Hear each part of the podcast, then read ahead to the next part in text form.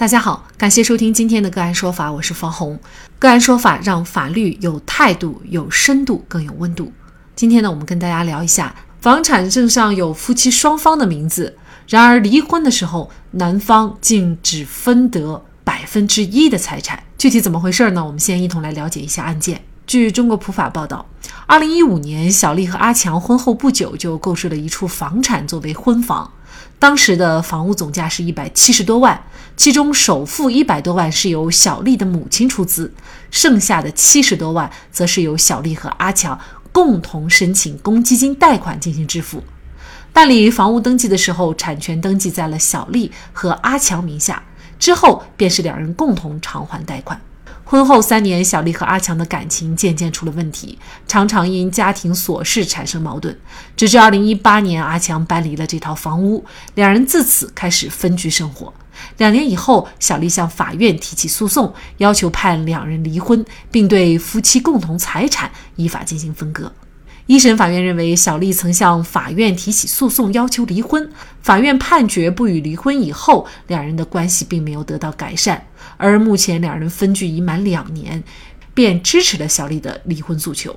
对于两人共有的这套房产，经查实现市值三百三十万元，剩余贷款金额五十万元，并且当年两人将产权登记为按份共有，小丽占百分之九十九的份额。阿强占百分之一的份额。一审法院认为，这套房屋的房款由一百多万元首付款和七十万元贷款组成，在小丽母亲出资占一半多的比例情况下，阿强仅分割房屋百分之一，与其对房屋贡献严重不符，有失公允。于是以房屋产权登记为基础，综合考虑小丽、阿强对房屋的贡献。照顾女方原则等因素，判令这套房屋归小丽所有。在扣除目前剩余贷款以后，小丽支付阿强房屋折价款一共是五十万元。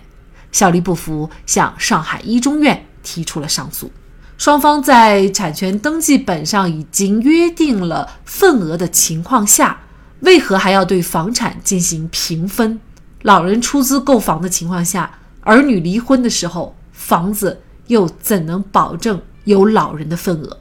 就这相关一系列的法律问题，今天呢，我们就邀请北京市康达律师事务所婚姻家事律师，有着六年北京法院工作经验、审理上千件案件的张佳佳律师和我们一起来聊一下。张律师您好，哎，您好，嗯，好，非常感谢张律师哈。像本案当中这个小夫妻的这个事儿啊，事实上在我们的实践生活当中是挺普遍的，就是父母出资付首付，或者说付主要的一部分，然后呢小两口两个还贷。但是呢，一旦遇到离婚，这个房子到底归谁，在法律上有没有一个判断的标准呢？呃，其实法律上倒没有特别明确的规定，但是在咱们民法典出台的配套的这个司法解释里，有对相关问题进行一个解释。那关于就是房子归属它的一个法律的判断标准，我来给大家总结一下：判定这个房子它的归属、它的分割，一般情况下是界定，就是这个房子是在婚前买的还是婚后买的。那如果在婚前买的，就是买房自己个人的婚前个人财产；那如果这个房子是在婚后买的，那就是夫妻共同的财产。在婚后买的房子，只要是在婚后用夫妻共同财产的购买，无论说是否有贷款，无论说贷款是一个人的名下还还是两个人的名下还。它都是夫妻共同财产，它无论是登记在一个人的名下，登记在两个人的名下，它都不影响的。我们今天的这个呃，就是案子呢，其实呢，它涉及到就是婚前付首付款，然后婚后共同还贷的情况。那婚前如果说是这个首付款也是双方共同的，那婚后的还贷也是共同的，那可能就按照夫妻共同财产来进行分割。那如果首付款是父母这边付的，首付款可能这个性质就要界定一下了，到底是父母对子女的赠与呢，是对一方子女的赠与呢，还是对两方子女的赠与呢？嗯，还是对小夫妻的这个借款呢？这就需要界定一下。如果说是有借款，那可能就是说这个首付款就是父母对子女形成了一个债权债务关系。那如果说是赠与，那就要明确了，那是赠与给自己子女呢，还是赠与给双方？那在没有明示的情况下，如果说首付款在婚前给的，那默认的是对自己子女的赠与。如果这套房子呢是登记在自己子女的名下，这种情况很清晰，就是大家记住了，就是对自己子女在婚前购买付首付款，而且这个房产登记在自己的子女名下。那就默认是对自己子女的赠与，可能主要难就难在，呃，如果是双方已经结婚了，然后这个时候父母再拿钱买房，这个怎么来分？对，呃，就可能在实践当中比较复杂了，因为，呃，你是不是赠的？一般可能父母也没有意识说我要给我的女儿或者是儿子写一个呃这种赠与的合同啊。如果是借的呢，还要小两口一起签字，可能有一些父母也抹不开这个面子，那么这可能就比较麻烦。对对对，嗯，因为中国的家庭呢，家庭关系大家都，呃，碍于面子，不愿意就是呃、说的太清晰，这就为后续的风险呢，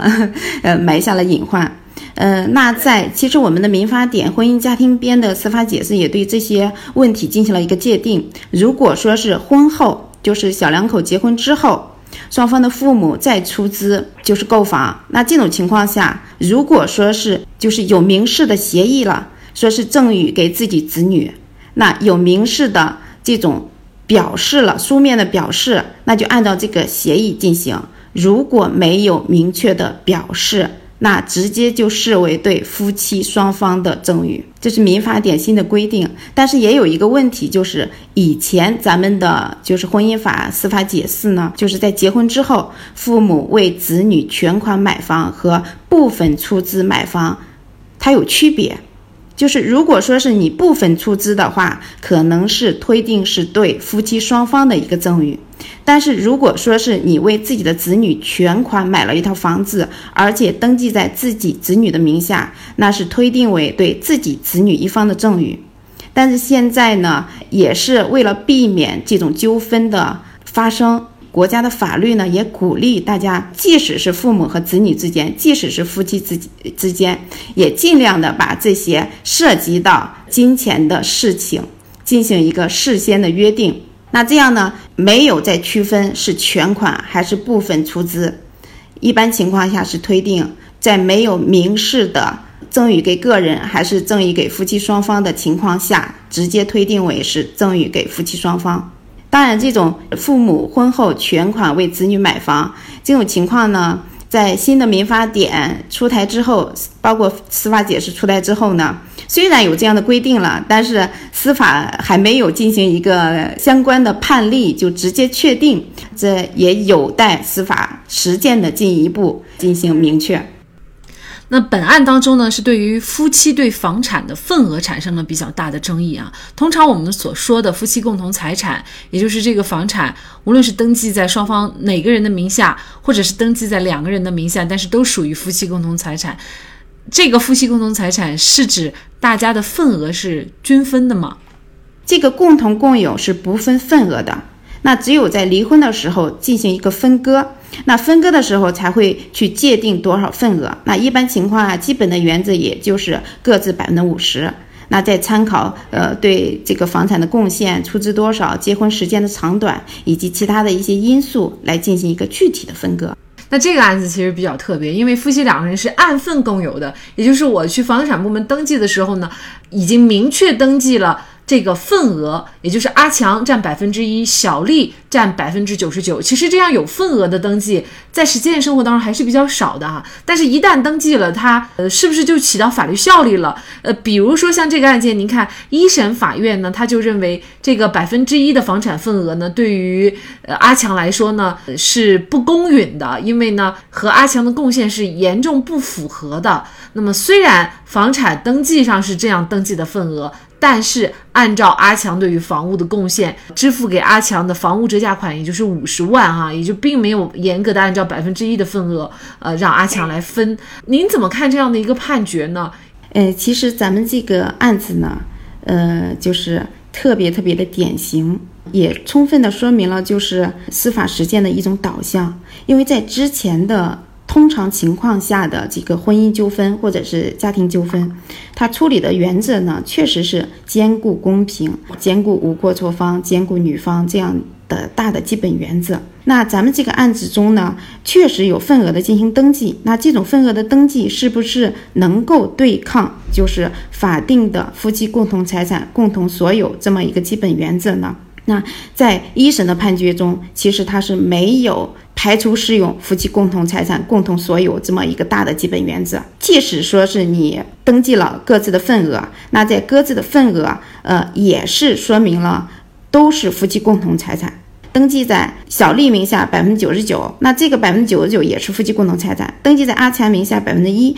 那这个百分之一也是夫妻共同财产。所以呢，这是大多数的以前，包括我觉得可能也会是今后很多的婚姻案件中法官去采用的一个基本的标准，就是他不敢慎用这个份额的登记，就等同于夫妻的对于财产的单独的一个约定。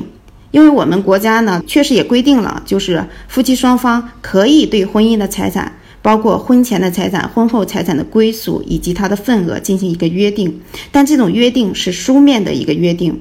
那这个案子中，它其实没有一个书面的约定，但是呢，它以事实行为，也就是在房管部门的这种份额的登记来。进行了一个约定，那这种约定到底是不是我们说的书面的夫妻共同财产的约定呢？那其实上海这个一审法院其实没有采用。那在二审的时候，可能就是一中院这块，你在房管部门这种份额的登记，其实就是对夫妻共同财产的一个处分一个约定。既然约定了，那就对夫妻双方就有效力。我觉得这也是未来司法的一个导向，也是鼓励大家进行一个书面的约定。其实，作为我个人而言啊，我可能更理解就是二审法院的这样的一个判决。否则的话，我们在房产部上这样的一个按比例的约定，那似乎就没有任何意义了哈。呃，上海一中院呢，二审呢，最后就是判决房屋归小丽，扣除目前剩余的贷款以后，改判小丽支付阿强的房屋折价款。只有两万八千块钱啊，也就是严格的按照百分之一的这个份额给到阿强了。阿强这一方呢，他又觉得不公平，因为自己是还贷了呀，还贷的这些钱肯定不止这两万八，那么这还贷这部分是不是就白还了？这个又怎么来理解呢？它这个房子呢，它是一个综合体。那如果在贷款的情况下，其实它是一个有负资产的一个情况。那整个财产的价值可能要除去这个房屋的价值，除去这个剩余的贷款，这样一个方式来去界定。既然针对这个房子，它就不会再区分那到底是房屋的价值或者是房屋的贷款。整个来说，它会进行一个房产的综合的一个价值的一个界定。就除去剩余贷款的情况下，那房屋现价值多少？那既然是房屋现价值这么多的话，就按照现价值来进行一个处分。可能这也要讲究一个呃契约精神啊，就是既然你之前你愿意只占百分之一的份额，那你就要对你的这个表示承诺来负责任啊。民法的一个基本的原则的问题，可能也会多多少少考虑一方对于家庭的贡献，比如说女方她长期没有上班啊，照顾老人和孩子啊等等，那么是不是有一定的多分的可能呢？对对，会的。婚姻关系中夫妻共同财产这个处分的基本原则，就是在平均分割的基础上，适当的考虑结婚时间的长短对于财产的贡献以及无过错方。还有一个基本的原则，就是照顾女方以及子女的利益原则，所以一般情况下会对女方，还有就是抚养孩子的一方以及无过错方进行一个适当的倾斜。其实这个房子呀，对于很多家庭来说呢，可能都是一辈子的这种血汗钱或者是心血都砸在上面了，与其离婚的时候。为了分房打得你死我活，或者是呢关系闹得非常僵，还不如你在买房子的时候就对这个房子权属份额进行一些明确。尤其是老年人，一定要有这方面的法律意识，因为年轻人嘛还年轻，呃，你有的大把的时间和精力再去赚钱，但是对于老年人来说，那可能就是倾其所有了。对对对，嗯，那我经手其实大部分。百分之九十的这种婚姻案件，其实最主要的争议点，呃，除了孩子之外，就是房产。那房产肯定是就是夫妻中非常重要的一个资产，所以一旦有纠纷，真的就是会导致这种夫妻关系恶化，甚至这个纠纷，呃，就是多年都未解决。有的诉讼对双方来说就是一个非常大的消耗，就是时间、精力以及这种精神的一个消耗。对，而且还有情感啊，情感耗在里面。本来可能，呃，双方做不成夫妻，还有一个亲情的纽带在，但是最后呢，因为这样的一个房子，可能最后还变成仇人了，然后也会牵连到孩子的抚养、成长等等啊。最后一句就是建议大家，无论是说有没有进行一个财产份额的一个登记，包括房产，包括咱们的股权，有没有在房管部门或者说是工商这边进行一个份额的登记？那如果说当下就是你在登记的那个当下是你们夫妻之间一个真实的意思表示，也就是说对夫妻双方的财产进行了一个约定，我都建议。在保险期间，再签署一份配套的夫妻财产这个一个份额约定的一个约书面的一个约定。如果是房产的话，那可以在房管部门直接进行一个这个材料的一个备案。就等于说是和房房产证、咱们的其他的一些购房合同材料，呃，同时进行一个备案。那如果是工商这一块呢，也可以在工商部门进行一个备案。这样的话，就不会再有一个后续的，就像咱们案件这种一审、二审不同的看法了。俗话说，亲兄弟明算账，有了有效的约定，确实会避免很多不必要的麻烦。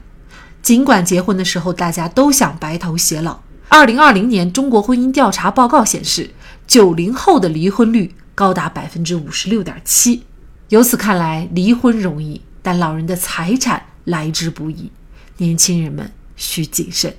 好，在这里再一次感谢北京市康达律师事务所婚姻家事律师，有着六年北京法院工作经验，审理上千件案件的张佳佳律师。